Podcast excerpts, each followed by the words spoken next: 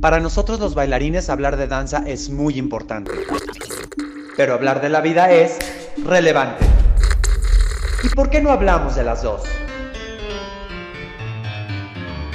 Soy Mariano Villarello y esto es Life and Dance.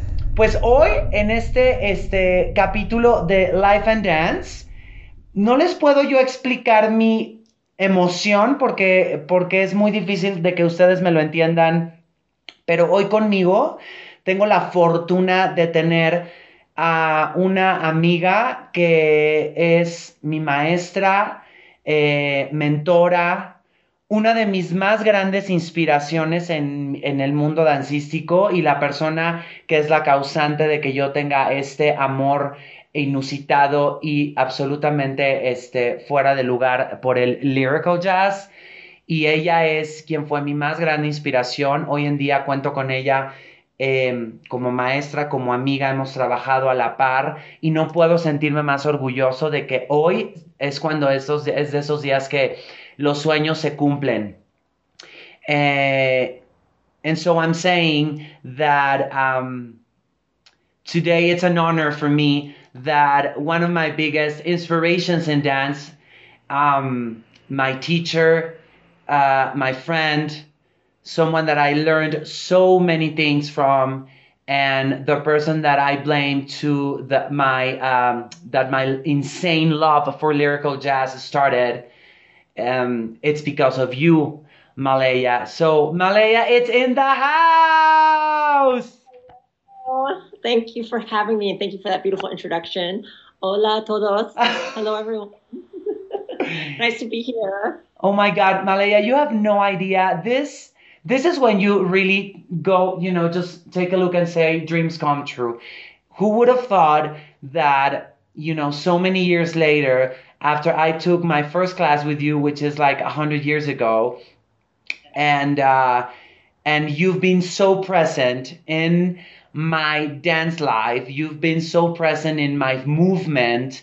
You inspired me since the very first class I took with you, um, there are people that have seen, of course, uh, that go to LA and take your class or seen your videos on, on, on social media and, uh, and then take my class and they say, we can, we can feel the Malaya vibe on your movement. And I've, I'm always so proud of saying yes. And, uh, because it's, it's, it's, it's, it's, it's for you. It's with all my respect and uh, you are such an inspiration for so many generations of dancers now working in LA, known in LA like crazy, traveled around the world teaching your art and just sharing what you do best, which is the love for dance and your movement. So thank you. Oh my goodness. Thank you, Mariano. Honestly, to me too, it's a it's a compliment to me that you are passing the lyrical on and passing the love of technique and training on.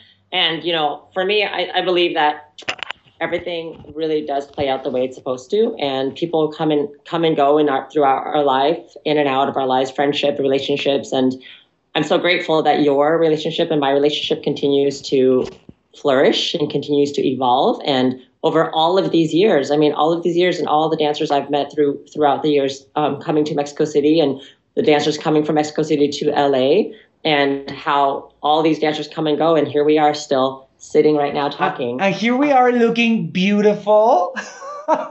looking the same as we did 15 years ago, exactly the same. and you know why? Because we haven't stopped dancing. Exactly. And I was, this is for the audience, I was just taking class with Malaya yesterday uh, and and that's exactly you know when we were talking a little bit through the class you mentioned yes. if we don't stop dancing it's like the fountain of youth. It is. I truly believe it is. It's it's it's the little secret thing that we know as dancers that uh, we have like a 15 year curve over most people because exercising we know really helps the body to stay young. Staying happy and positive really helps the body to stay young. And so i just believe we just have the perfect combination of, of it all. You know, we had a dancer on the Zoom class yesterday who was 70, seven zero, and you would never know. She looks like she's in her 40s. and dancing beautifully. So it's it's like magic. It's like magic, and I think you know whenever we take classes like yours, it's a reminder of the love of dance. How sometimes the smallest things are the most beautiful, the things that you want to communicate, the stories that we tell through lyrical dance, especially, and how how it just hits right in your heart, and it ju- we just get so emotion emotional. So thank Yes, you well, you know, again. Thank you. Thank you. Well, you know, for me it's it's um that's what I really I really wanted to instill and and give to the students who come to take class because, you know, I live in a city where it's all about booking jobs and what's next and who's next and who's the big next thing. And so I'm in a town where the mentality is all about the industry and about work and about, you know, becoming somebody. But I think when it comes to class, we should come to class to train come to class to really appreciate our art form, come to class to really give gratitude for the fact that we are healthy and strong and that we've been given this gift. And so when people come to my class, I try not to make it about the industry. I try not to make it about, you know, booking a job or or who's in class or who has been dancing in this room. Of course, I have dancers in there who are training, who are trying to work in the industry. So I specifically will give them notes here and there to emphasize what they'll be thinking about in auditions and things like that. And I will what talk about, and I, I have so um, a few questions that are so specific for this, and uh, that I'm sure you're gonna love because I might surprise you here and there. So, Okay. okay, so I'm gonna ask you my first question. How do you see the evolution of dance right now? Wow. Um, great question, Mariano. Thank you. I, uh, you know, I actually, what I love that's happening right now with dancers is that everyone is so. I mean, I guess it's, it's always been this way as far as like, um, especially in Los Angeles, where people would really try to come and be very individual and very unique because that's what makes you stand out. But um, what I do love in the youth of in the youth area of dance, all the young ones, that they're really they're really going for it, really brave. And with social media, they're allowed to really um, commercialize themselves and put themselves out there to make themselves as you know a product and really to show you what they can do. It used to be where you had to just show up to an audition or get an agent, and you had to really like work your way out there, out in the industry for people to notice you and see you. And now people kind of skip over the agencies and skip over those things. They they they self promote themselves on the internet and on you know social media. And in a way, it's kind of good because I mean, good for them as far as getting themselves out there. But in a way, I also think it hinders them when it comes to training and becoming um, more technical and strong as a dancer. So there's two things happening. There's two things happening, I believe. You know, There's I dancers who work and there's dancers who want to train. You know. Uh, okay, so you see two different worlds. You know, I was you just uh, mentioned agents. I wasn't thinking about asking this question, but you brought it up, and I think it's so important because we're going a little bit through the same, a little bit different though in Mexico. So, what would you say about agents? Because you know, for you guys in the states, we know the importance of having a good agent for, in, in order to work or book Yeah. like real good jobs. I mean, th- there's there's a few. I mean, there's things that are great about having the agency, and there's things that also work for you if you don't have an agency. But I think one of the main things, the important thing about having an agency is that they really look out for dancer rights, because as you know, when it comes to singers and actors and dancers, dancers usually get the bottom of the totem pole when it comes to becoming, when it comes to being taken care of in a job, right? You, they usually have um, actors and and singers. And They usually get the best contracts ever. Dancers usually get asked to do things for free. They usually have to dance on cement. They have to go show up and like have this like dance. They don't even get to warm up and have these. It's just the whole setup is kind of um, not always the best for dancers. And so agents really make sure that they're getting paid what they deserve. They're they're getting um, they're getting protected basically on on their jobs. So the agency is really good for that. Also, agencies get jobs sometimes um, that you would never hear about, right? Like all the production companies call into the agencies and they let them know that next week we're shooting this movie, next week we're shooting this music video. Uh, Beyonce's looking for dancers for this tour, and so the agencies get those calls. And so if you're not a dancer with an agent, you won't necessarily hear about these jobs out there Right. unless your friend who has an agent tells you about it. And so then you get to go to the audition. but some of them are private auditions where they're only agency calls, and so you cannot go if it's not an open call. Right. Love that answer. So speaking of the new generation of dancers and and of course knowing this huge uh, movement in dance conventions and all over the world and the new generation, how do you see the support from the parents? Do you think uh, do you think that have changed through you know now the Yeah. parents are more supportive?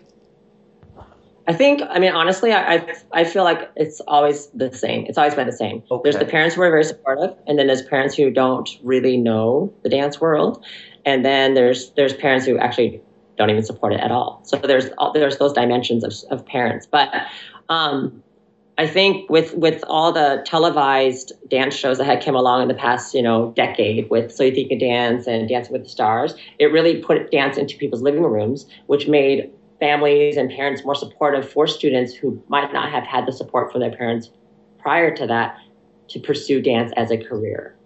So that has been great.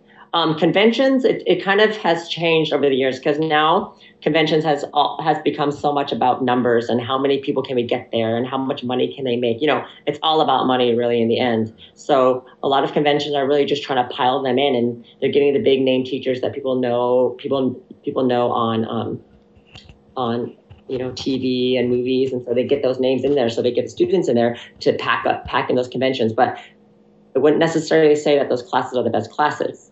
And so I don't know if the students are really getting the best training that they could be getting. And so parents, some parents don't really care about the class as far as what they're getting out of it. They only care about who's in the front of the room teaching that class. And I was you just mentioned the, the the the million dollar word training. I was my next question is what's Sure. for you the importance of training? Because I think we share the same answer, but you know I think Yeah. for the audience uh, to to listen it from you. And- Well, and I also want to make sure that you know that you also understand that I'm saying those big conventions also do have some good teachers as well. Right. There are teachers out there who are are great, and and you know like Brian Friedman's out there. Really, he's always been someone who's been very technically based and always pushing technique and making sure people stay in class. So there are teachers out there who are still pushing that. So I'm not saying that all those conventions are not, but um, but there's definitely there's definitely people out there who are giving classes, giving choreography, not necessarily teaching.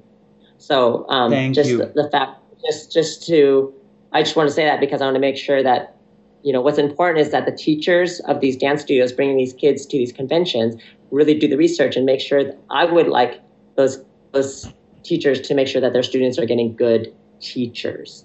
But sometimes you just take them to go to go because they want the the experience. They want to be in a class where so and so is teaching the class. I understand that too. So not necessarily isn't about the training. That's more about just the experience. So there Right. are those two things happening. Definitely. Um, I, I always I always tell the the uh, studio directors or studio owners or some teachers I've said that it's their responsibility to let them know I'm talking about the students when they're taking class what kind of class they're taking. And so the kids can could be a little bit more aware of okay so i'm gonna get into this class because this you know this teacher is fantastic choreographer. So i know that the only thing i'm gonna get is like great movement but when it Yes. comes to someone teaching you when you know when you talk about technique or detail or this or that i think it's our responsibility especially for the new generations to start understanding that since they're very you know since young since they're young to okay Right. this is a fantastic teacher and this is a great choreographer this is a great mover you know like, like a little bit of a you know because there's differences so but speaking of training what's the importance about it So I think you kind of touched upon it because I think um, you you mentioned you mentioned knowing their history. You know about as far as like um, passing on what we have learned ourselves, right? Like I'm not the creator of a dance. You're not the creator of dance. We also have trained with people. I have trained with people. I've you've come into my class and I've passed it on to you, and you are now passing on. It's just the way it works. And I think what the importance, one of the main important things, important things about training is to pass on what people before us have created already and not to lose that um, as far as the history goes, as far as the respect for dance goes. You know, I think what happens is if we don't keep the training important, dance will slide. The, the, the love of dance from other people not just not really just dancers, but just mainstream people who don't dance, like the normal everyday person sitting at home watching dance, they won't quite understand how special and how unique dance is if we don't respect it ourselves as the dancer in the industry. And so technique to me is so important because of course dance is a physical art form. So you have to make sure physically you're learning things correctly. You're doing things physically correct because as dancers, we are creating illusions with our body. We're creating lines, creating movements, passing through movements, expressing things through our body. And so a lot of that has to do with how do you do it in the best way? How do I make the best lines possible? How do I create expression through through my movement? And all of that comes from different forms of technique. Ballet is, of course, technical training when it comes to physicality, but there's different forms of technique as far as jazz styles, contemporary styles, hip hop styles, just different modern. There's just so much beautiful styles out there. And that's all part of the technique. I think when I say technique, I mean just the universal mind of dance. To me, and I always say this in class that, you know, I, it's funny now how we, not we, but as what's been created lately, what I've noticed has changed in the past five to 10 years since social media has come about because everyone wants to be so unique.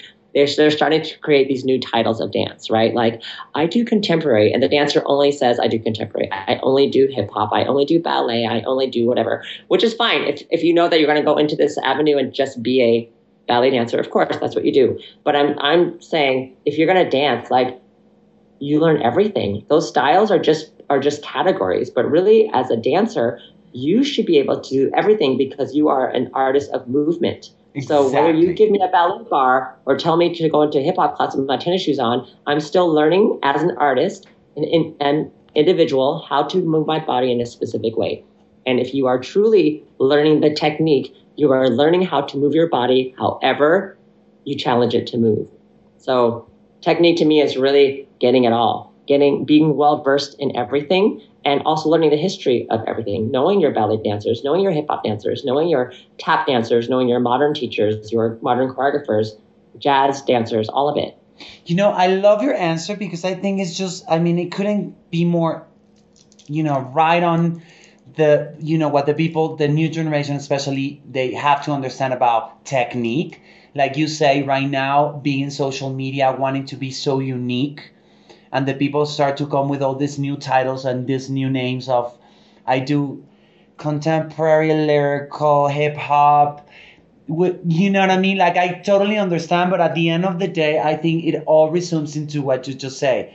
We're artists and we're dancers. And do you, you remember years ago? You, we, I mean, we said we're dancers. Uh, we, I'm a dancer. You're a dancer.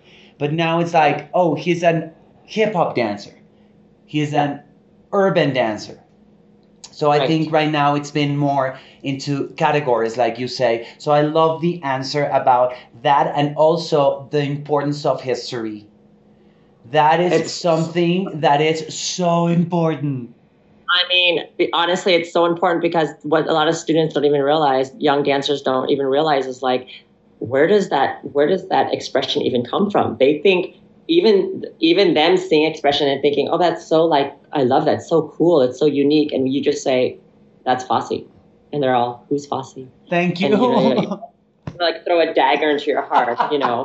they'll be like, that's so so and so, that's so oh my gosh, and you're like, no, like Martha Graham has done that a long time ago, and that has been done, you know. And so they they don't understand like where this all, all this influence comes from. I've always I always say say this to the, the, to the students because I think what you just said is I mean it just makes me laugh so hard. And uh, when they see some Fosse movement or Martha Graham or something or Gene Kelly or those you know all those dancers yeah. in, in the MGM movies, especially when I right. teach my my theater jazz or my you know Broadway style whatever that is. Um, the people or, or some some dancers, you know, they go, "Oh, yeah, I saw that on." So you think you can dance? And you go, right. "Yeah, of course, you saw it there because you know you're so young, which is fine." But I say to them, "Dance didn't start, and, and so you think you can dance?" Right. This goes far beyond, right? That's, so. That's right. Do you think that teachers uh, get the students ready for the professional world? Um, as far as what teachers? Uh, dance teachers. Do you think, as dance teachers, we are doing our jobs in getting ready for them and getting? I want to answer. That's a hard thing to answer because it's I can't put everyone in one category. Right. I think there are some teachers who are really doing well at making sure that they prepare their students if they want to pursue the dance world. Um, of course, if you're if you're a dancer in a smaller city and that's what you want to pursue, you've got to then step outside your smaller city and go to the bigger city and see what it's like. And then also find those dance teachers who have been working with those dancers so that they can give you the education that you need in order to pursue those things, right? And there are some dancers in the smaller city who used to live in the bigger city and they moved back to their smaller city and now they're teaching there. So they do have some knowledge and education and background in that, and that's great too. So if they have that, then I would listen to them. But if they haven't been there in, in you know, over a couple of decades, then you still might need to go outside your city to learn the education because things change and evolve pretty fast. Um, but in LA, there's there's lots of teachers who are very very um, well versed and and do a really good job in preparing the dancers to be ready for it. But um, I always say this to to to smaller studio owners in smaller cities. I shouldn't say smaller studio owners, but smaller cities. I usually say to the to the studio owners to if they if they have students who are looking to move to a bigger city to pursue dance as a career.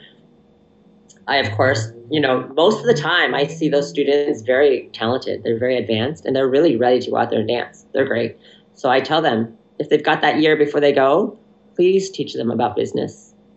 Please teach them to um, to really honestly like know who they are as a person as well and start to really listen to their inner voice and also start to listen to the fact and also to realize how much they love dance right now like really recognize how much you love dance because what I see so often is these young dancers come to, to LA or they go to New York and then all of a sudden they get lost. It's almost like a, they turn into high school again where they get lost and they just follow the trends and they're not really about training anymore because it's not cool to train because they want to just be hanging out with people who are working or the people who are just hanging out, you know. So or posting, posting, or posting like this amazing uh, videos on on Instagram or social media.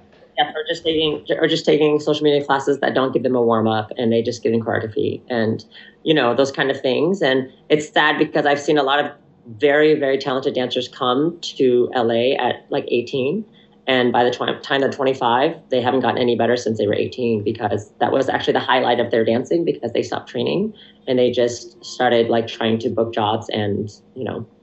So that happens all the time. So i always i always remind uh, the dance studio owners to like really make sure that they, they do learn about business because it's called show business, not just you get to dance, right? So show business, learning how to sign contracts, learning how to, to um, to negotiate, learning how to handle your money, learning how to do those things that are not even glamorous but really important that can make or break your career out here. Because if you don't I have those things, totally agree. You could be home, be home in, the, in one year. You'll be back in your home wondering what happened. I cannot agree more with that. And also, I think also what's important is to let them know how important is to be, um, like you say, to learn about business and to really the education behind of being a good person. Because we are that before anything else? Before yeah. something else. Yeah that's right. That's right. You know and, and and the thing is too it's so interesting because there's I think there's levels of of people when you get to the big city like this. There's the people who are really working all the time. And the people who are working all the time, they're actually they are a lot most of them are really good people. They're really good people. They're not out there partying every night, hanging out with friends and going out to parties and hanging out at clubs. They're actually at home learning scripts, going over choreography, trying to create a show, trying to get, you know, eat healthy. They're doing those things to make sure that they keep working and keep doing those things. But before the younger dancers get there, they meet this whole other group of dancers who just want to be cool and want to act like they're working, but they're really not yet. They're just kind of like popular because they're good dancers, but they're not really working. So, so they party all the time, they hang out, they get in trouble, they just do they do things that you know. For some of these young dancers too, it's the first time out of their house, so they also kind of like it's almost like their college years, right? Right. So it's a dangerous time to come to a big city when you're not quite clear on who you are. So if you're coming if you're going to come out here at you know at a young age and you want to pursue this as a career I would say come out and jump yourself right into training as soon as possible. Stay in a class, find a class or find a group of friends who are as motivated as you are and keep doing everything you can to improve yourself as an artist and improve your art form and um, to keep motivated. It's so important because out here, there's a lot of temptation for you to just lose sight of what you really came out for. And then people just lose the love of dance because they're like, well, what's the point of training? Because, like, you know, I'm not working and I'm not blah, blah, blah. But sometimes when you're not working, class really just gives you that fulfillment, you know? It's so true. It's so true. I want to, you know, I was thinking about like the questions that I wanted to ask you. And so I was sure. just thinking about, you know, over the years and the conversations we have had in the past and every time we see each other. And so there is something that you, I don't know if you remember, but you and I had this conversation and this happened a few years ago. I don't know okay. if I was in LA or you were here or somewhere. It happened somewhere. And you said this to me. Do you remember when we used to talk about jobs as dancers and now the dancers the only thing they t- they talk about is where are you teaching? That's right.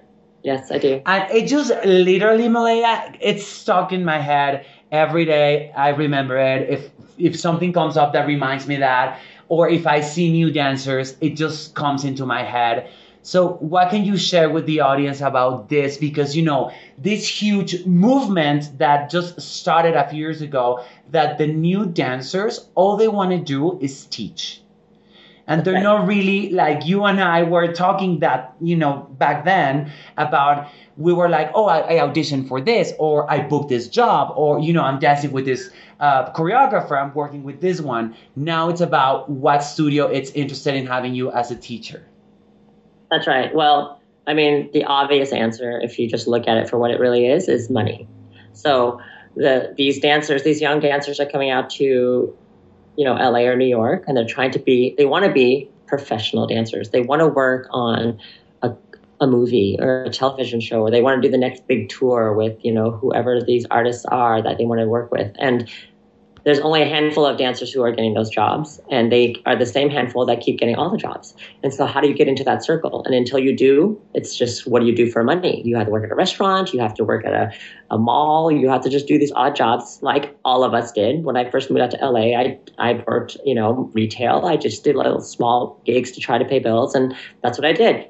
Um, but now but back then there were dance jobs all the time. And the dancers back then who were working were also taking class all the time as well. You would go to class and you would see the working dancers in class. You do not see that so much anymore in la i don't know about new york so much. I can't speak for new york. So um, you don't see the working dancers working or in class so much training anymore.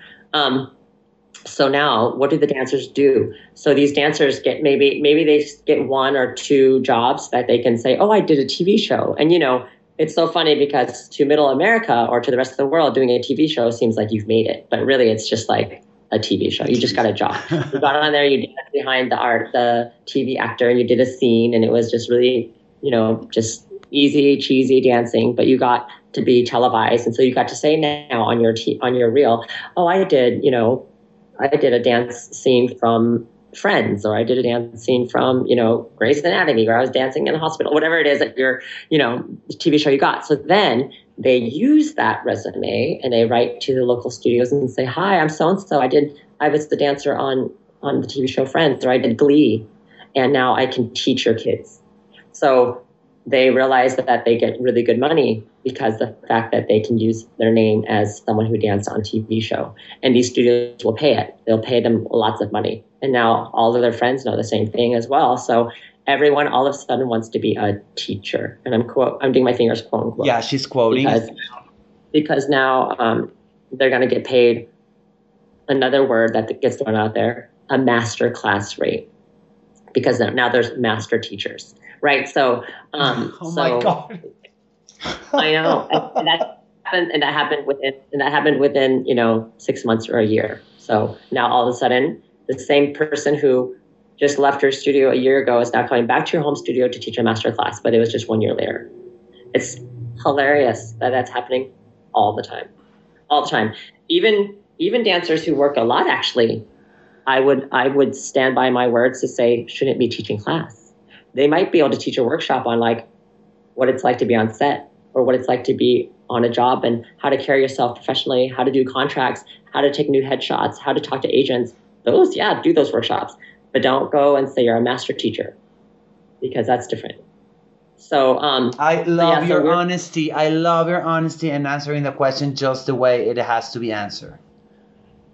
Thank you, thank you. so that was, that was that was the conversation we had. Was I was we were saying how because the lack of dance jobs were uh, not happening anymore, dancers are now trying to teach class to make money, and when and they're doing it. You know, studios are paying them to come in to work with their kids and give them class, and um, you know, Do to you? to their to their support. I mean, bravo to them for making it work. It's they're making it work. You It's know? true. They're not working in a restaurant. They're not working in a restaurant to try to pay their bills. Not saying that's a bad thing, but they're doing it through dance and and they're getting it paid. But I'm just saying, careful on calling yourself a teacher if you're not really teaching. Right, definitely. So, would you say, Malaya, was it easy for you?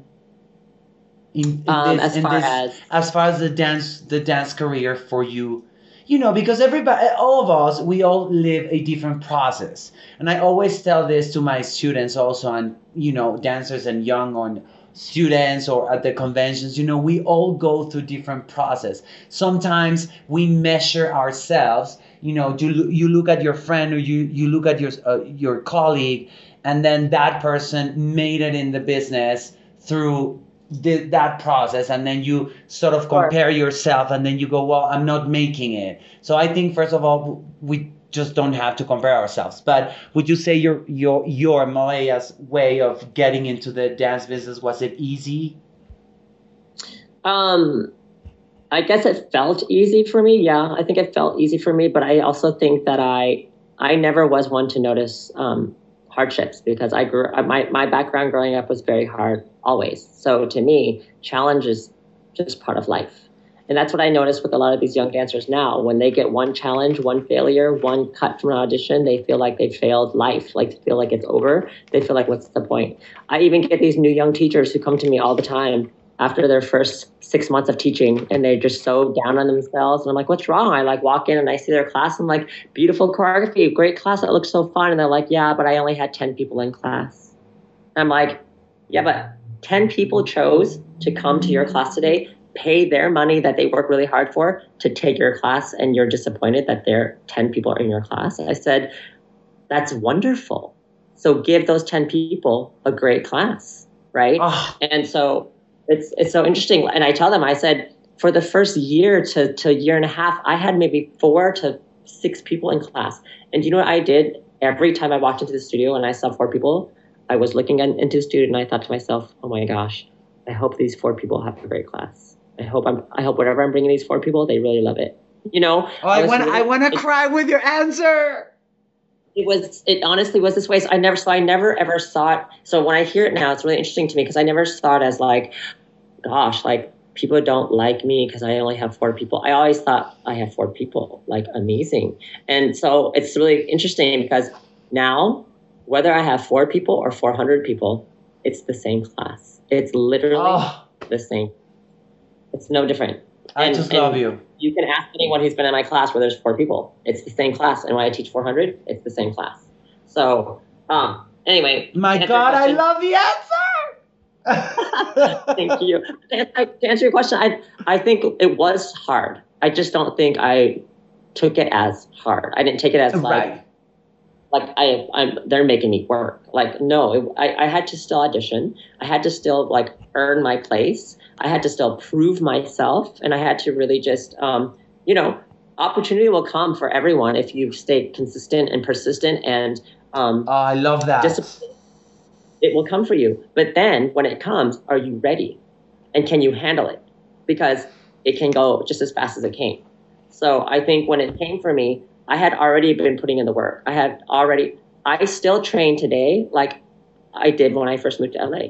So it's the same. Like I still take ballet four to five times a week. Not now, of course, because we're in quarantine. But before, I still do i know and take take my jazz classes and my hip hop classes. I still take class because it's just what I do and I love it and it's it hasn't stopped. So I when I see people come out here and they move out here and two years later they're not dancing anymore, I'm thinking to myself, how is that even possible? Because in my mind, the option to not dance is not an option. It's, not an it never option.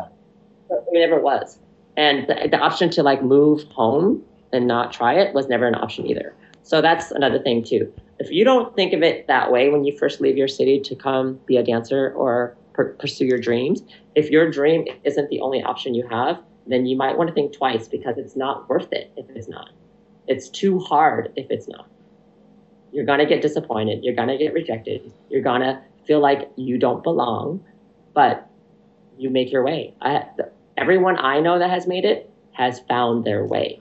It wasn't handed to them on a silver platter. And if they were handed something easy, they still had to prove it. They didn't just get to keep it. So, I um I want to cry because that answer is just right now. I think it just meant everything to me. So congratulations and you know how you look at at you know at how the, the, the all the, the the your progress and your process and how you chose at the end of the day because we choose you chose to see it and take it that way. So that you know is just amazing. So speaking of that what is the best advice it was given to you?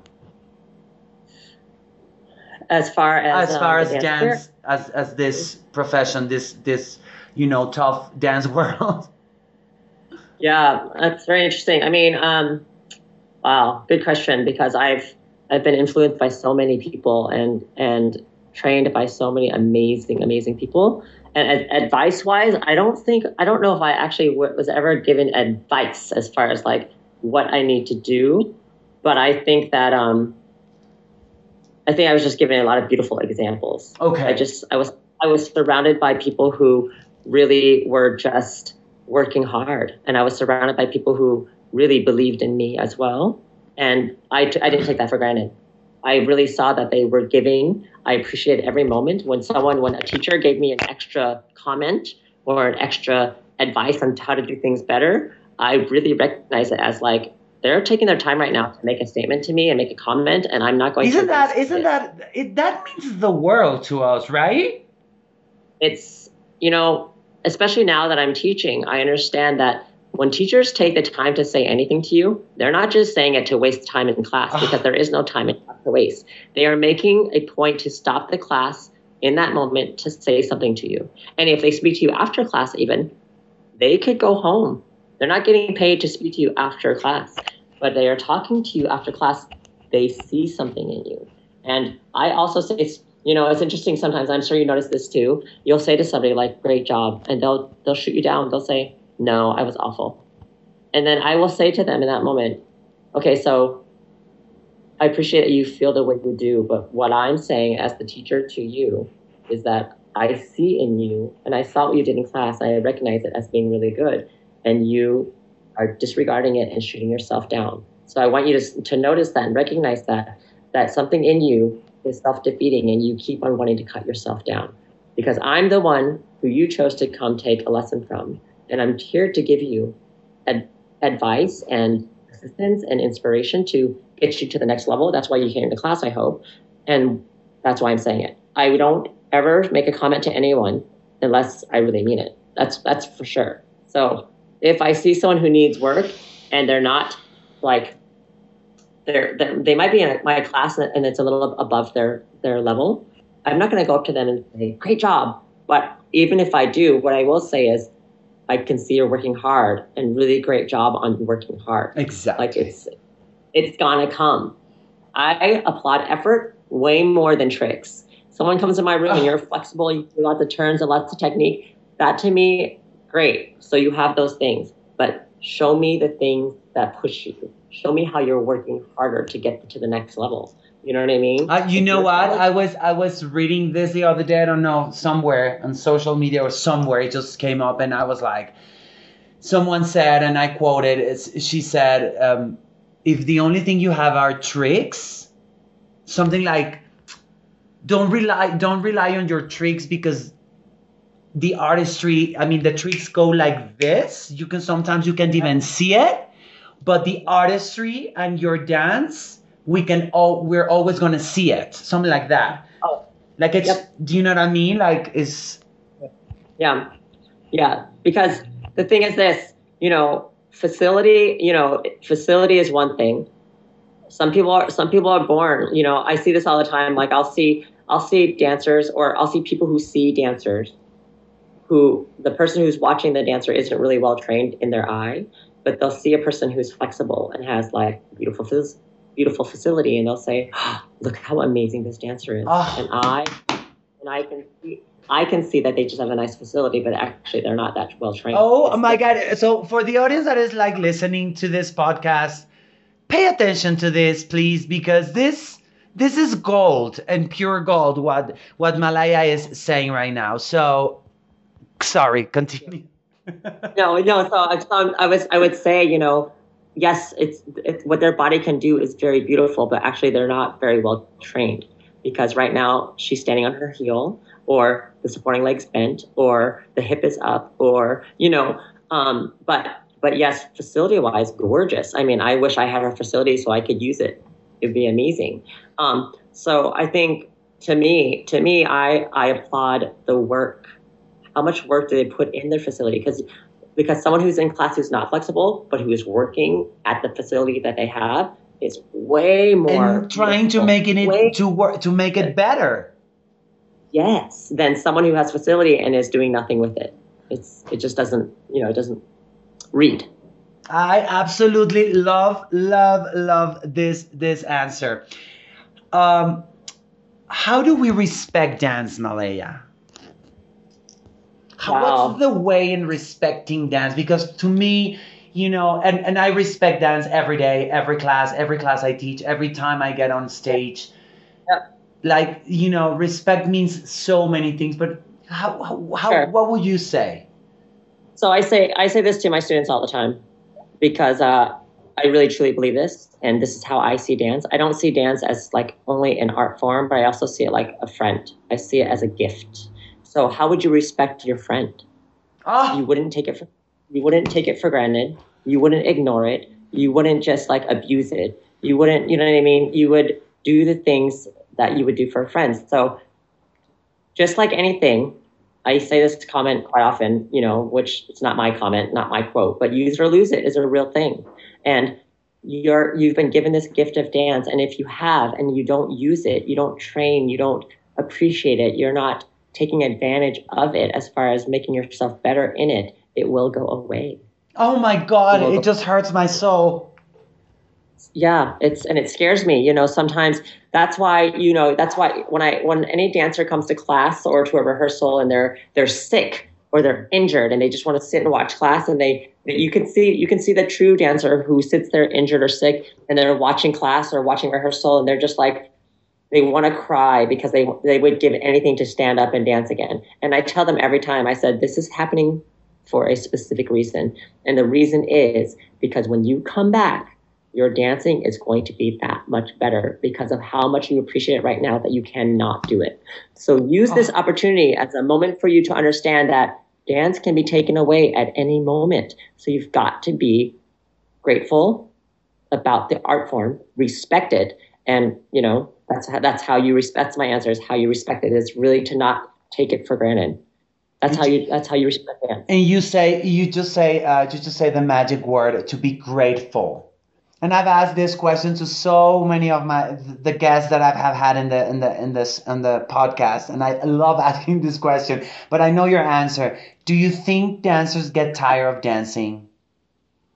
Like there's uh, that that breaking point that you say, okay, enough. I think for me, it, it has never been. I on like I said to you, I still take class myself, and I honestly, I don't, I don't get tired of it. I after any dance class, whether I'm teaching or taking class, I'm not, I'm not even exaggerating. Every class I'm done with, I'm always I always say thank you for dance. Isn't always. that amazing? Thank you so much for dance. But I don't know. I just I just I because like I said, I just know that there can be a time where I won't be dancing. I mean, I don't even think about that, but I, I just don't want I want to make sure that when I can, I just I do. So yeah. You know what happens even myself when I take class?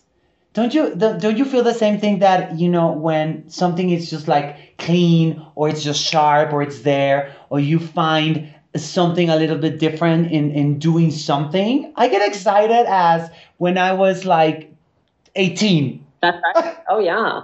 And you, exactly. But you know what also what I also find every class I take is and I say this too is like I just love music so much. Like I just how can you not be a dancer and love music, right? So the fact that music can just enter my ears and then just go through my body and I feel like I become that song and that story, it's just and performing is another thing too. I'm I'm I definitely know that my my gift that I've been given is to perform. So whether it's even in class or just in my my room doing the Zoom classes, once the music hits, I'm in the story. It's not about me just doing dance steps. It's about me expressing an emotion, a story, and I love that. It's ah. something that feeds it feeds me, it keeps me going, and it makes me excited for the next time I get to do it again. So right, that's beautiful. It gets us excited to do it again. I love that. And also, who else gets to do that? Gets to gets that fulfillment and gets to exercise at the same time. We also get to stay fit through our love of our art. Ah, listen, everybody. We're so lucky. We're so. We don't lucky. have to go. We don't get to. We don't just go to a gym and lift weights just to stay in shape. We get to actually create art and stay in shape. Oh my goodness, I love that. It's so true. Which I mean, we all know. It's just you know when you hear it, it's like, oh, it's true.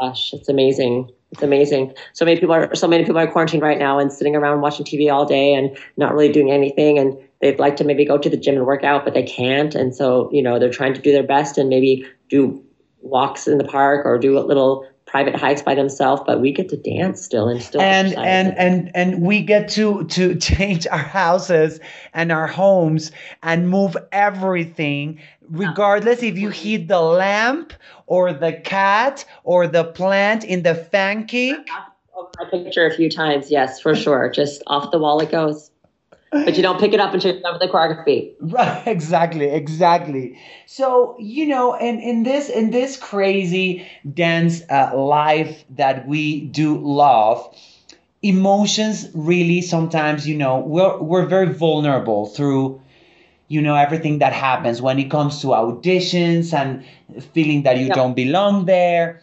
So, what's your opinion about this? Um, the emotional health how important it is for dancers to be emotionally emotionally health and especially because i've seen sometimes which i applaud and I, i'm totally agree with that that there are new dancers that they actually go to some uh, counseling and some uh, you know they get support because sometimes sure for especially for the guys and the kids that are competing and the pressure of competition like sure. crazy sure.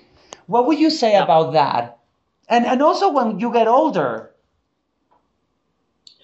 i mean okay well there's two subs two answers to that question uh, i think i think any kind of like uh, counseling or uh, therapy for anyone i think for everyone is i think awesome i mean awesome. if you can afford it and can do it and see someone once a week, great. Because we work on our bodies so much, we work on our health so much. Why don't we work on our minds? You know, and you you go to someone that that gets to see you in a very clear way. You know, sometimes we have to step outside ourselves and and see how we even see ourselves. You know, so um, I think for for dance health wise, for for keeping healthy, I think it's really important and it's it's really about um, having confidence and uh, self love for yourself.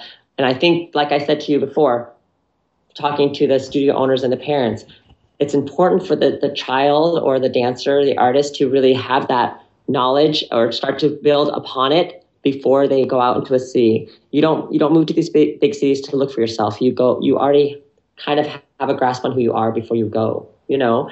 And so when you enter these worlds, and let's say let's say that you're not quite clear on who you are yet and you enter these big worlds, you enter these big cities and and you're being bombarded with people telling you how you should be, how you should look, how you should act, how you should dance, how you should speak, how you should eat, how you should sleep, how everything.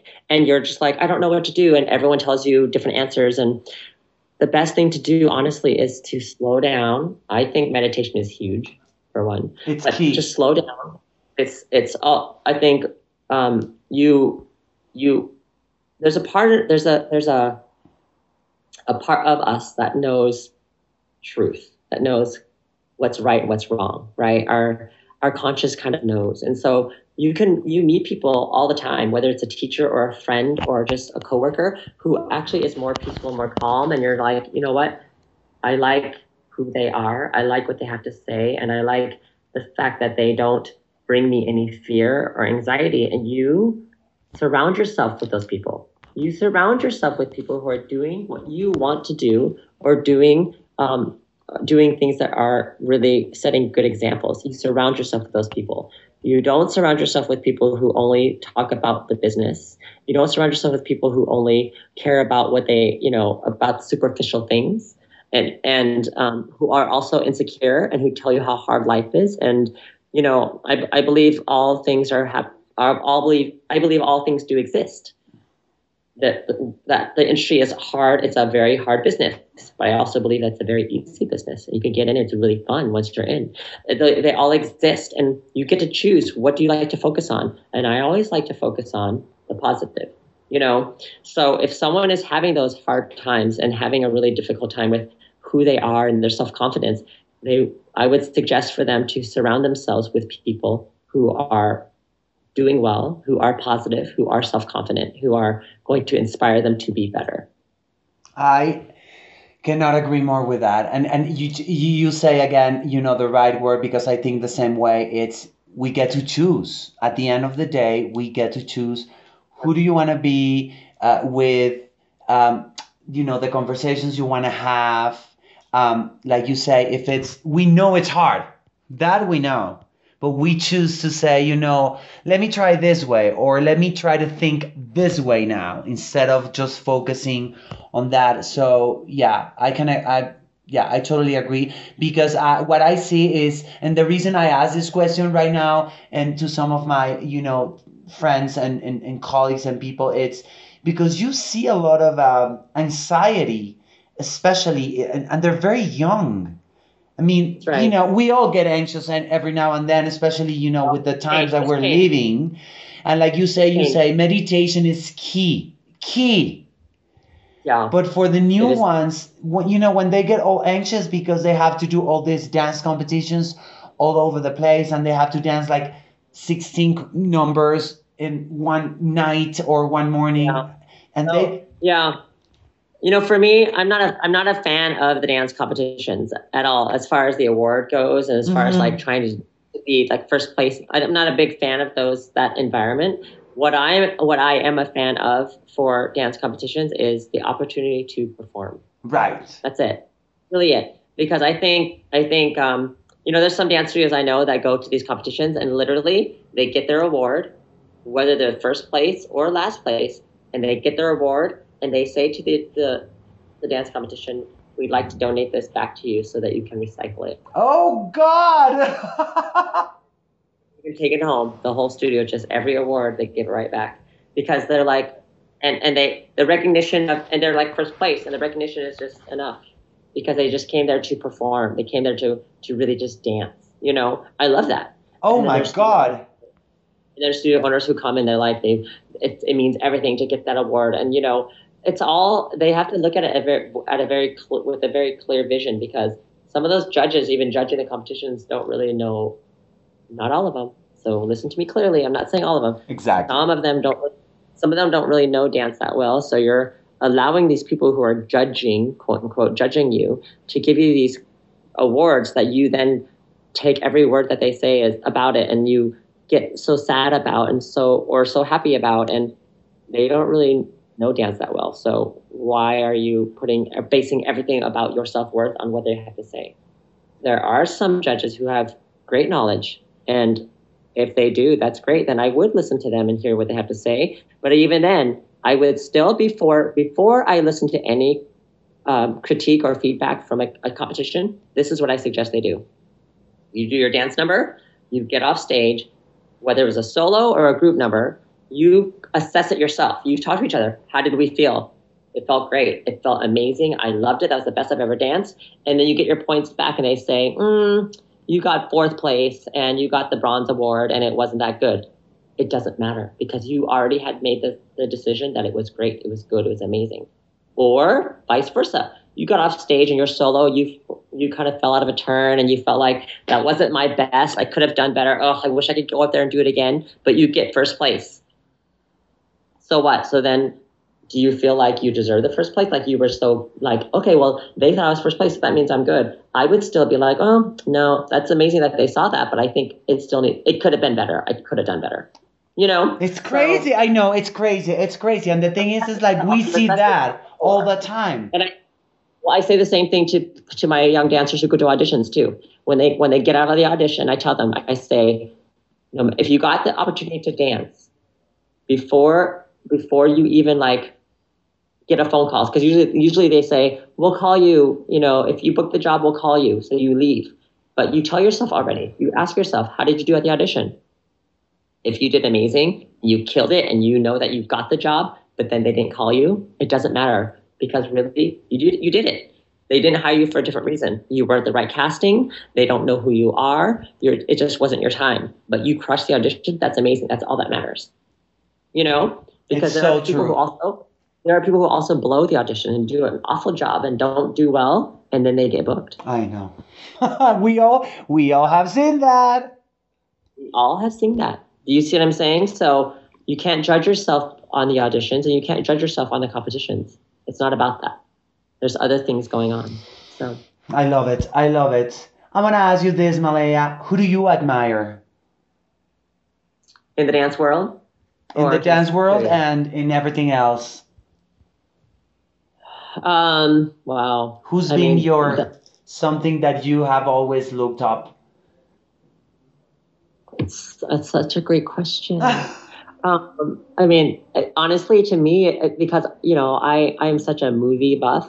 I I love directors and writers um, because they they create stories. I know. You know, I love the way that Christopher Nolan directs his movies and makes his movies. You know, he did Inception and Interstellar, and and I just love the way that certain directors uh, tell stories. I love that. I love like Clint Eastwood and how he makes movies and how they create stories that really connect to the human spirit. To me, to me, I look at things at a, a very higher level as far as like um, inspiration. I'm trying to follow in the footsteps of these people who, you know, as far as me doing a dance class, I of course teach dance class. I'm teaching technique and I'm teaching training and I'm teaching history and and the love of dance. But really, through all of that, I'm also teaching people how to live as a really honest, enlightened human being. Oh my I'm trying to get them I'm trying to get them to a place of living from a very authentic place and living from their truth and living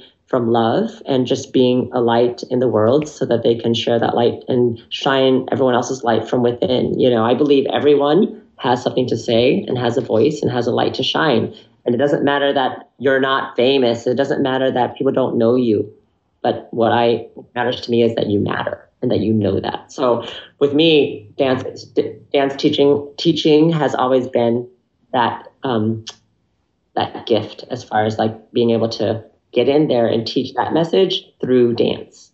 And so That's why with- that's with why that- you have that special. And I'm not saying this because I love you and you know that. And I'm uh, no, but um, you know that's why there's that that is special thing about teachers like you. You know what I mean? Like that's that's something that it and it, it's just there. I mean, if you don't see it, it it's because you don't want to see it but but the you know everybody sees it and it's clear and there is something else you know beyond dancing beyond a, step beyond a correction when it comes to technique there is something else and at the end of the day that's what we are that's what you know we're humans before That's right. anything else That's right.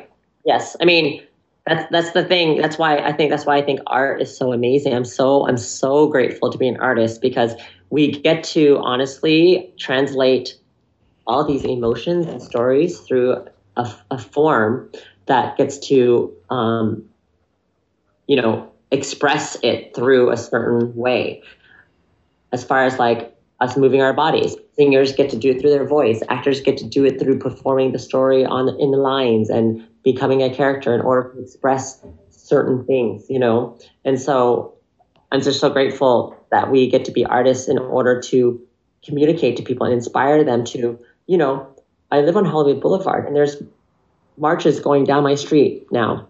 I And they're beautiful. We're inspired to go and speak for freedom and speak for truth. I know. And I love that that is happening and that they're inspired to do that. And we as artists get to inspire that in people to to be fighting for truth and fighting for justice. We get to do that through our dancing. That's a very dramatic way of looking at it because it's not always this dramatic, but it really is happening right now, right? But but we get to do that in our own lives. You know, everyone gets to fight for their own right to express who they truly are. They get to love themselves truly because before anyone can love you, you have to love yourself. And so Oh, my my thing is really getting the artists to really value who they are. And I'm not saying that people come into class and they don't love themselves.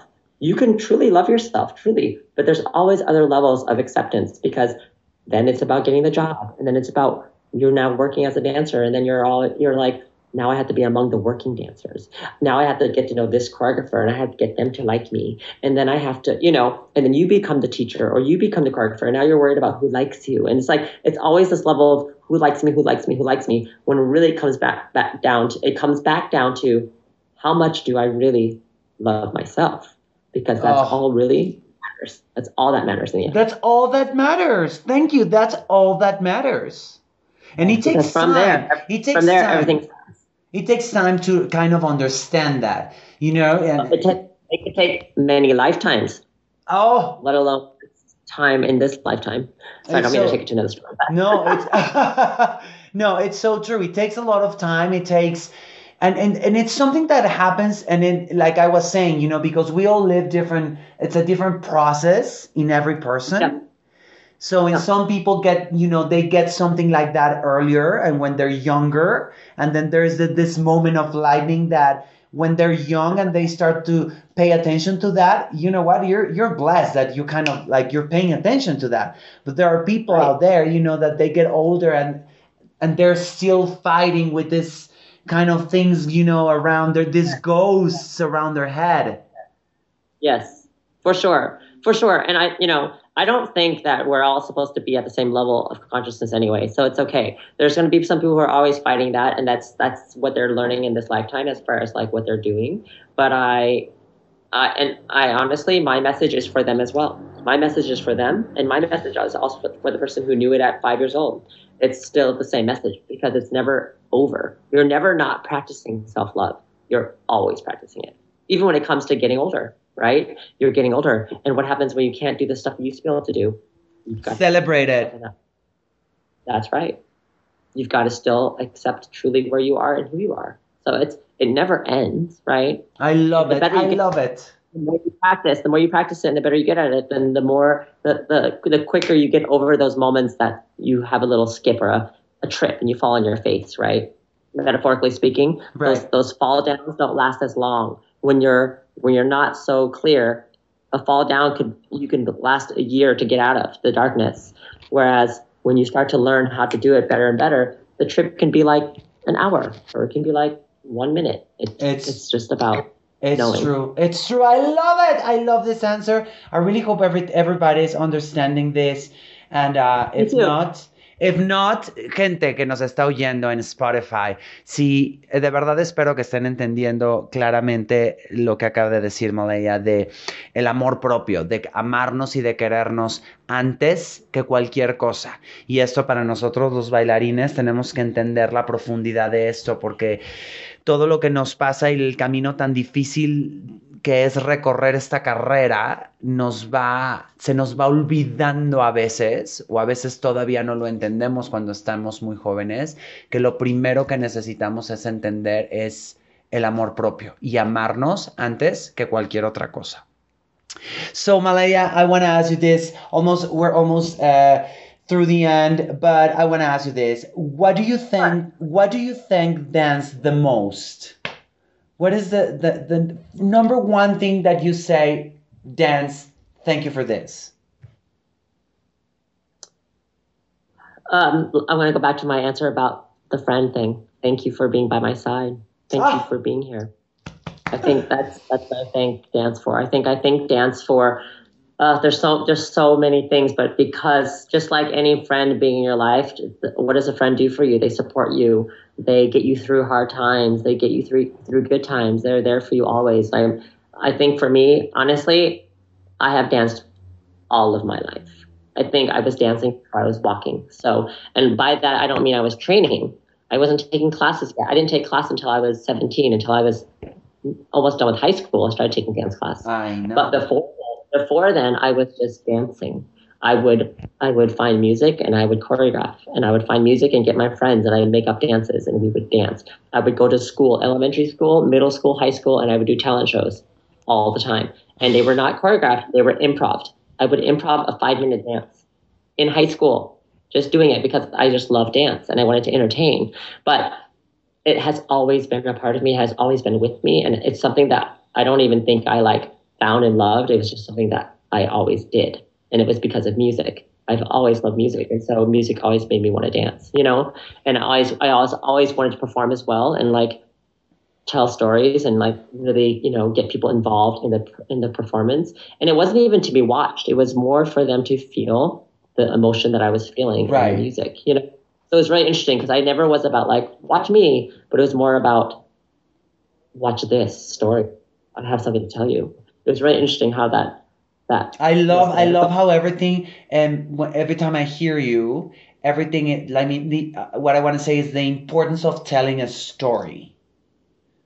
That's the main thing for me. My thing is, you know, I do believe I had I have heard some people say before, like everybody has a story, and I truly believe that. I truly believe that's why we're all here together, so that we can really experience everyone's story and understand how no matter how different our stories are, we literally are the same. We are one. We are going through, no matter what the story is, we all have the same exact hills to climb, the same exact lessons to learn, and the same exact thing in the end to learn, you know, which is we are worthy. It's just amazing. And I think now it's it's it's it's it's more clear than ever what you know the situation all over the world. This is exactly the message. Isn't that so crazy? It's so interesting. You know, it's you're exactly right. It's just amazing that it's amazing that um that we can be so distracted to not even understanding how easy it is to understand that. I mean, oh. the fact that we've been the fact that some people have been taught to think opposite, it's really sad to me. But um it's what happens. It's just it's that's why we need light workers. We need us to really be the ones shining it from within and hopefully it, it inspires. So I have this the last two questions. What is the biggest lesson you have learned from dance as a human being? Um, I I think honestly, because because I you know I, I believe any art form that you learn, I think the gift of being an artist is that the art form gets to teach you how to live your life. So for dance, dance for me has honestly taught me probably the great the greatest gift is is to be present. I think that's really the greatest gift that dance has Love given. it. It has given, it has given me so much, right? Like listen to the music, let go, stop thinking, you know, get go full out. Like those lessons, all those lessons I say in class, but look how how those things can apply in life. But the biggest lesson I think has given is be present. I Love it. I want to cry. And this is my last question. I, and I'm always ask this to all my guests. Tell me something that you know for sure. Oh, that's so nice. Um, uh, gosh, that's such a good question. the thing I know for sure, I guess I would have to say, uh, it, it goes back to the, the thing that I think we all we all have a story, and I think it's important. And I think, well, I, I know for sure that everyone deserves to be heard. Everyone deserves to be seen. Everyone deserves to be here. Everyone deserves love. I guess that's too many answers, but no, I think no, no, everyone. I think the answer that I know for sure is that that we are equal. Exactly, we are equal, and it's so true. And again, and I'm i mean but I mean that in the deepest sense. I don't mean like um, your your needs or your your right to be who you are or like what your opinions are. Doesn't I, I don't mean like I mean we all matter. We all matter. We minus all minus all your labels, your race, your background, your gender. Get rid of all that. The core of who you are, not the identity of who you are. Right. The core of who you are matters. people it's some people it's forgetting how important it is to be grateful every day just to wake up and continue and continue living living our lives Yeah, and also it's uh, uh, especially with this going on right now too. We've we've got to also as individuals just be brave as well. exactly Brave in the way in the way that sometimes speaking up for others and being the one who's going to speak up isn't always the easiest thing to do and isn't always the you know um, popular thing to do. But it, if it's right, it's right. So it's time for people to do the right thing. When things are coming, when things happen in front of you, it's the right thing to speak up, speak up. If it's the right thing to help someone out, help them. Like it's time to do the right thing, not to do what is popular. you know? Exactly. I think that is such a beautiful way to, first of all, you know, thank you again for uh, being with me and, and be part of this uh, adventure, this podcast. Because honestly, you know, I, and I always say this because the people I've been interviewing and chatting with, um, what I love the most is all the things that you teach me and I all the things that I learned, you know, from talking to all of you.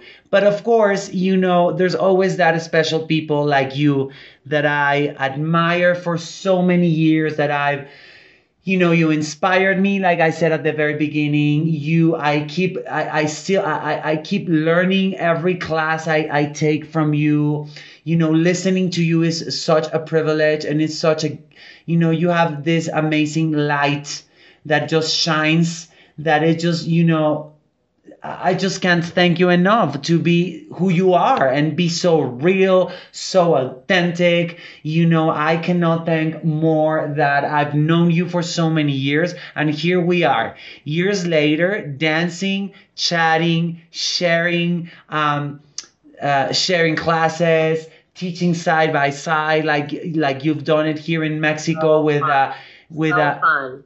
So fun and you know i i thank god every day for these amazing teachers that have been part of my life because you know it's you know i just can't say anything else but thank you malaya for being here Uh, you know, I want I want to say thank you for that. It's so sweet of you to say all those things. So kind, and congratulations on this podcast. It's so amazing that you're you've created this. What I love, not only do I love how you've evolved as an artist, as a as a man, I just love how you keep on also finding new ways to really inspire and and reach out to the community and to make things better and improve things the dance world in Mexico. I think it's incredible. I think that's what it's all about. I think that the only way things change is when people really take a chance to really make bold, big steps to do this. And I've seen you do this throughout your career, and I keep seeing you do it. It's so fun for me to see how it inspires me. Even though you say I'm your teacher, it inspires me when I see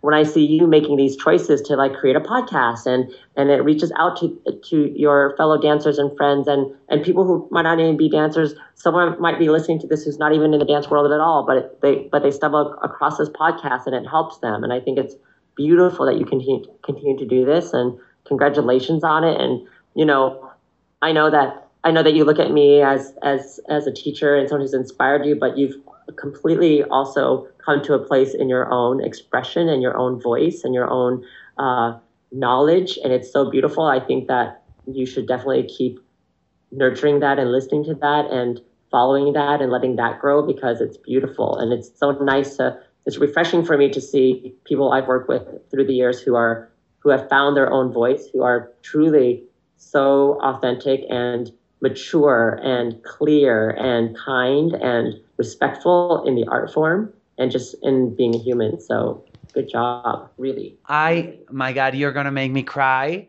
But uh, thank you, Malaya. Thank you for those words. I, I, I take that with me and I put them right here in my heart. And I thank you for for that. And and I thank everybody that is listening and everybody that is interested in listening to this podcast. As you know, uh, th- I love doing this. I love sharing this chats with the audience, with you guys that are out there. And um, as uh, someone said, one of the the you know one uh, person that was uh, listening to the it's it's a fan of the podcast. And one day he sent me this message on social media and he said and i love this um, you don't only uh, watch or or dance you can also listen dance. You know meaning and talking about the the the the podcast. So i i stole that line because i think it's it's beautiful that we can listen to dance. You know, I, I love that you said that because what's so important for us as dancers choreographers teachers uh, artists to understand is that a lot of our audience are people who are not dancers they appreciate dance and, and i am so grateful for that that audience as well i'm grateful for the people who come to watch our performances who come who watch the TV shows, who watch those movies with dance in it. Thank you so much because without the people who love dance, what are we dancing for? You know, of course we dance for ourselves because we love to dance, but we love to dance for people to to express and to have them appreciate movement. And so I love that you had that comment from the from the listener. I know it's true. We have we have people who appreciate dance who aren't even dancers. So it's amazing. It's amazing. So Malaya, you have no idea how much I love you, and uh, and that we that we share what we share, that we talk about the things we talk. I love doing it. I appreciate it. I, I'm so grateful we can do it. Eh, para la gente que nos está viendo en Life and Dance. Gracias por oír este episodio que significa muchísimo para mí, con una persona que quiero tanto y que admiro tanto. Espero lo hayan gozado tanto como yo. Y nos escuchamos muy pronto en Life and Dance. Bye bye. Life and Dance, una producción de Move on Dance.